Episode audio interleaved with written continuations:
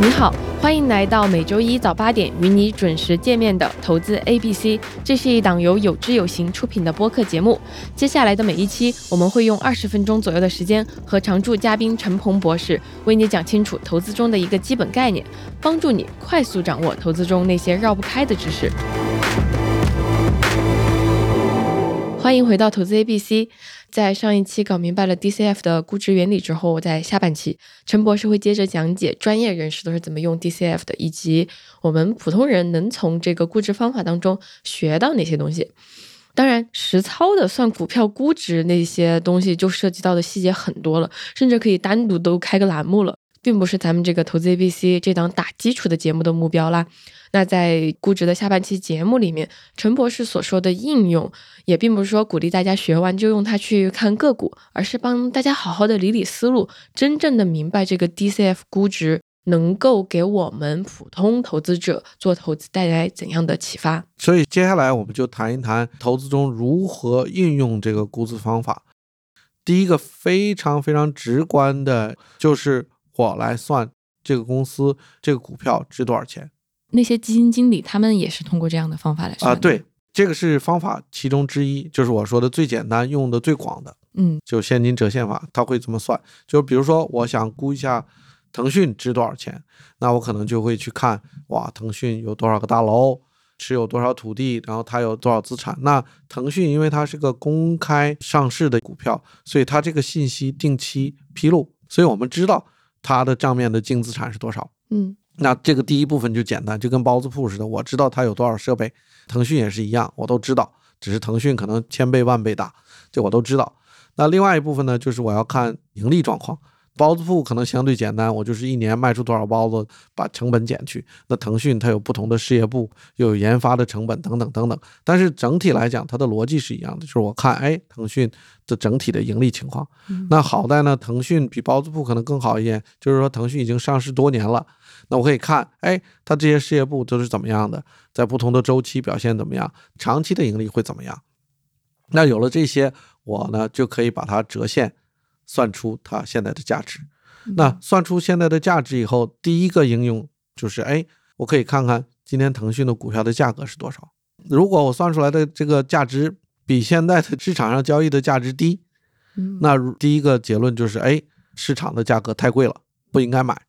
或者是持有腾讯的股票，我是不是应该就卖掉了？嗯，说到这里，我突然想到一件事，就虽然说可能一部分基金经理就是用这个方法的基金经理很多，而且都是同样的公式，但是由于他们对于他未来盈利的这个预期是不一样，所以他们会得到不一样的结果。对，就是逻辑是相通的，但是我判断不一样，对吧？比如说我判断说的，哎，腾讯、微信可能要推到印度，那这个不确定性很高啊。可能信息的来源都一样，但我的判断不一样。有的人可以判断说的，哎，在印度腾讯会非常火，嗯，比中国还火，那这个就很不一样。印度第一人口大国，对吧？那有的判断就是，哎呀，可能不能火。有的可能判断是中间。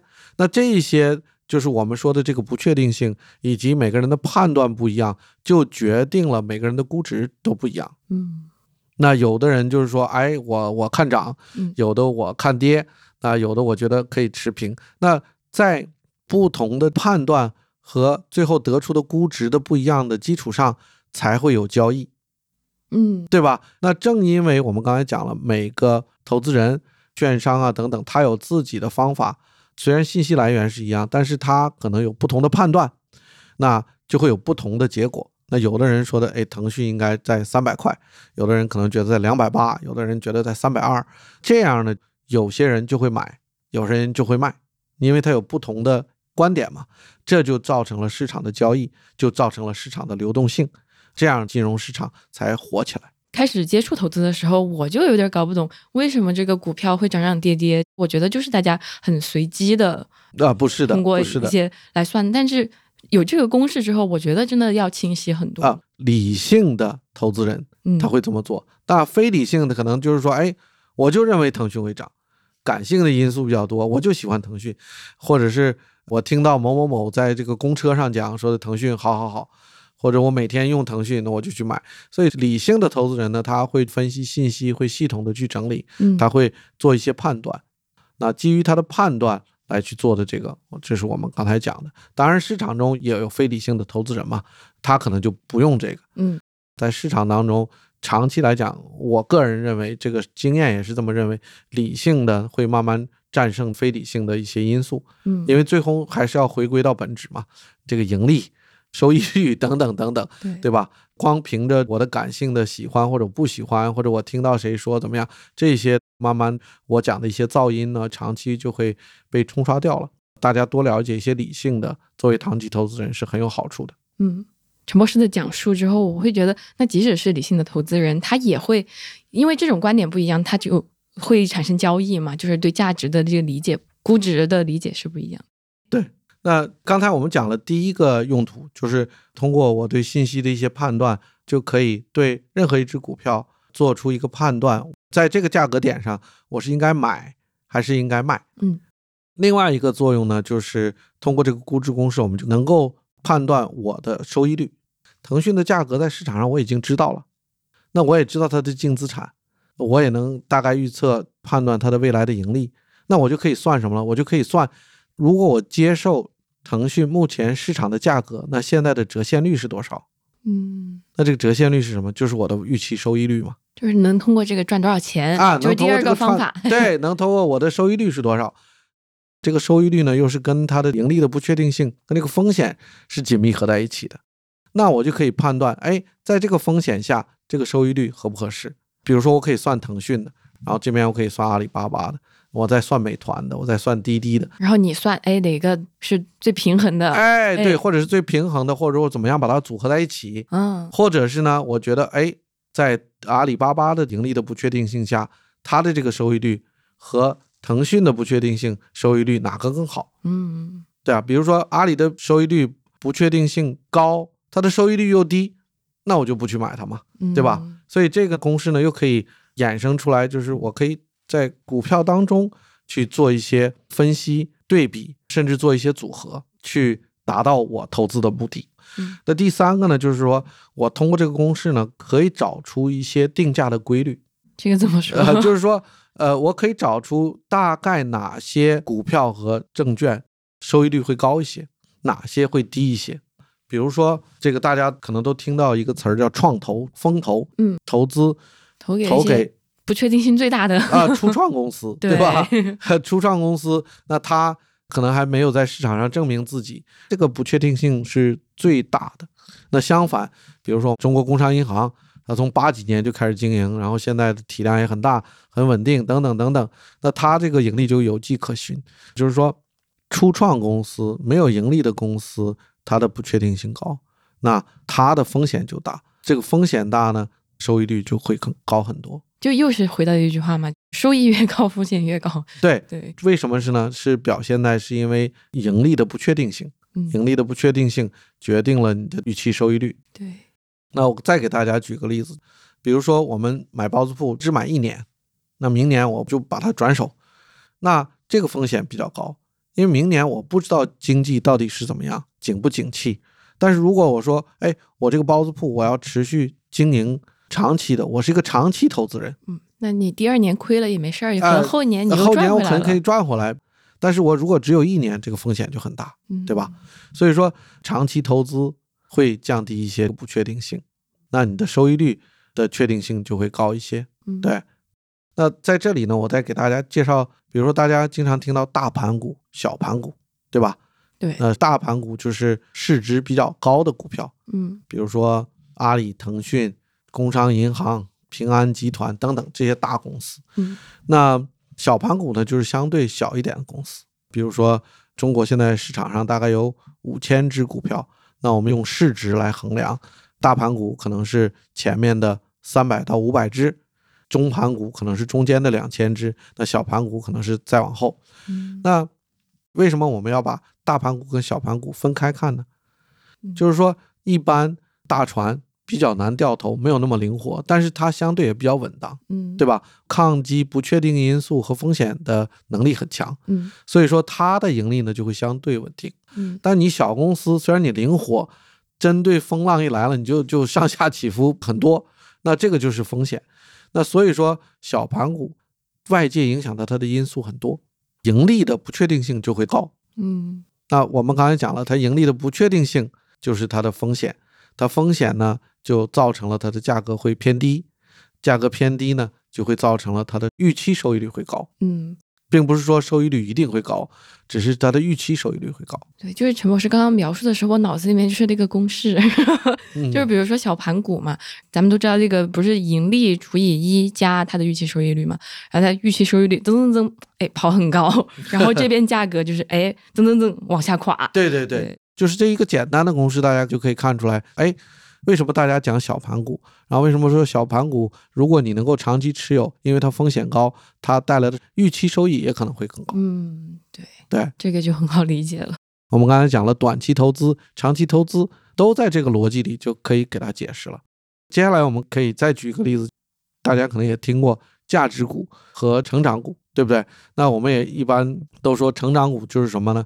它的这个盈利预期呢是增长很，高的，对哎对高，然后增长。那这样的话呢，就决定了它的价格也会高，因为它在往上走嘛。那价格高呢，它的预期收益率就会相对低一点。嗯那它相反，价值股呢，增长的水平没那么高，甚至可能有时候会下降，它的这个价格就低，预期收益率就会高一些。嗯所以说，长期呢，价值股可能会跑赢成长股，啊，这个在多国的历史业绩上也能看出来。嗯这也是为什么大家一直讲，哎呀，巴菲特是价值投资，我们要价值投资。那为什么价值投资呢？就是因为这个道理。呃今天重新认识了价值股。呃，对，这个跟小杨你最一开始举那个例子也很相关，就是大家如果都认可这个包子铺，把这个价格抬高了，预期收益率就会相对低一点。因为这个，我觉得是有一点反直觉的，因为大家就会觉得成长股那就是能给我赚钱，然后一直在增长的那不一样，呀。因为它这个跟这个价格有关系的。就是说，哦，再好的成长股，它的价格如果太高的话，那你还是赚不到钱。哦，比如说，大家都看好北京的房地产，嗯，但是如果北京的房地产高到这个已经离谱的状态呃 对对对对对对，那这个就不值得了。对，嗯但是如果北京的房地产，比如说是跟哈尔滨是一样的价钱，那这个就很有投资价。所以说，在看一个东西的时候，你不但要看它的盈利和不确定性，还要看它的价格，它是相辅相成的。你不能只看说的，哎，这个盈利好，大家都去买，但实际上它的价格已经非常高了，就是对你的收益空间已经没有了。嗯，那我们总结一下，大家平时可以怎么用这个 DCF 估值方法的话，那可能嗯。就是第一，你想用它去算一个公司它现在的股价合不合适，然后你是能够算得出来的，是的，嗯，然后第二个就是，比如说你觉得这个股价我可以接受，然后你觉得已经非常笃定了，那你可以大致能算出你能从这个股票上面赚多少钱。对对对，长期的收益率、预期收益率可以算出来。对对，然后第三个的话，你就是通过这个公式能去搞明白我们生活当中的一些常识。对大盘股它赚钱是因为什么？小盘股它赚钱是因为什么？对，呃，他们两个的预期收益率为什么有差别？对，初创公司和成熟的公司，它的预期收益率为什么不一样？嗯那我们俗话说的风险，在股票上体现的是什么？并不是股价的风险，实际上底层的逻辑是它未来的盈利的风险，盈利的不确定性。嗯。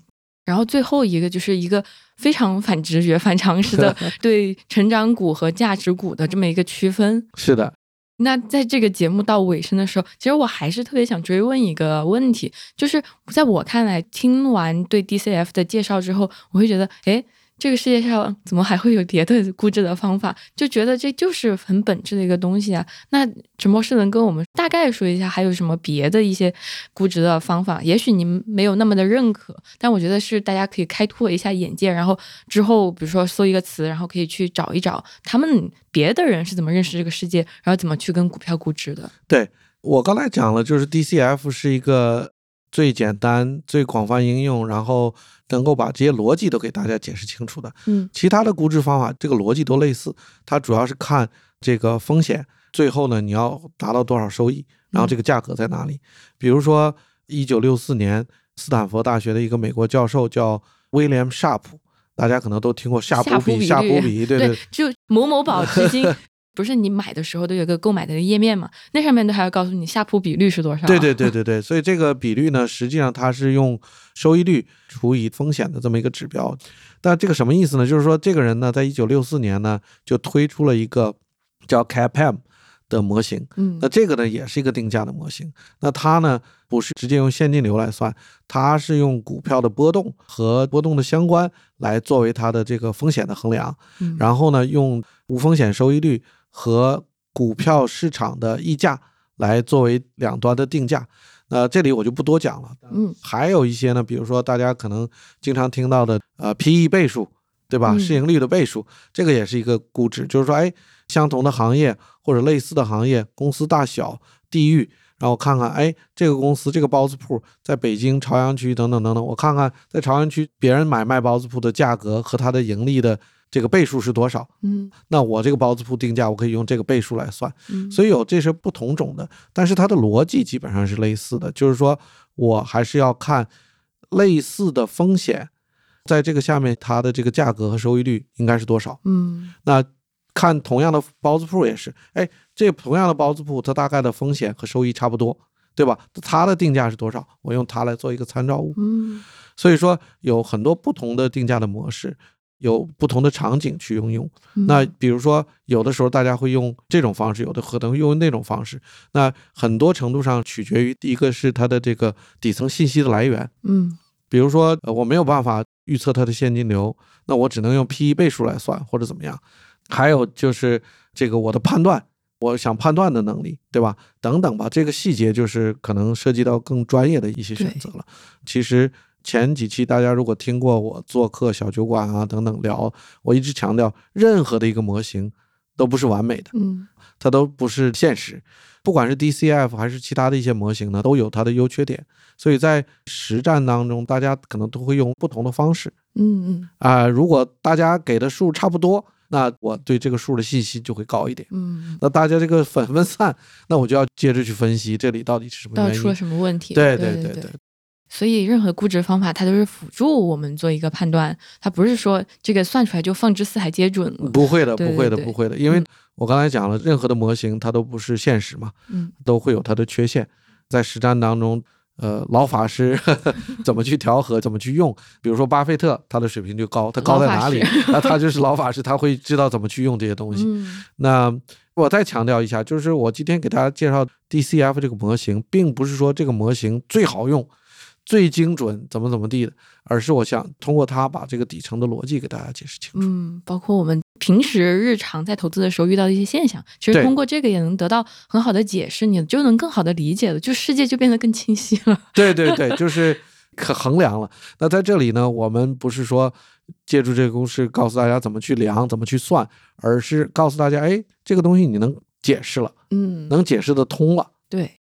那非常感谢陈博士，就这个学股票估值，我以为会非常非常难啊，我抱着一个畏难情绪，然后 硬着头皮来录的这期节目，但没想到其实是还有一些额外的收获。哎，嗯希望大家是这样，这也是我们做 A、B、C，就是把这些基础讲清楚，而不是说教大家多么高级的公式，怎么多高级的去算，嗯那些是可能更专业的人去做。对我们就是了解这个基础的逻辑，嗯能够从底层上面解释一些现象。嗯，好的，谢谢陈博士。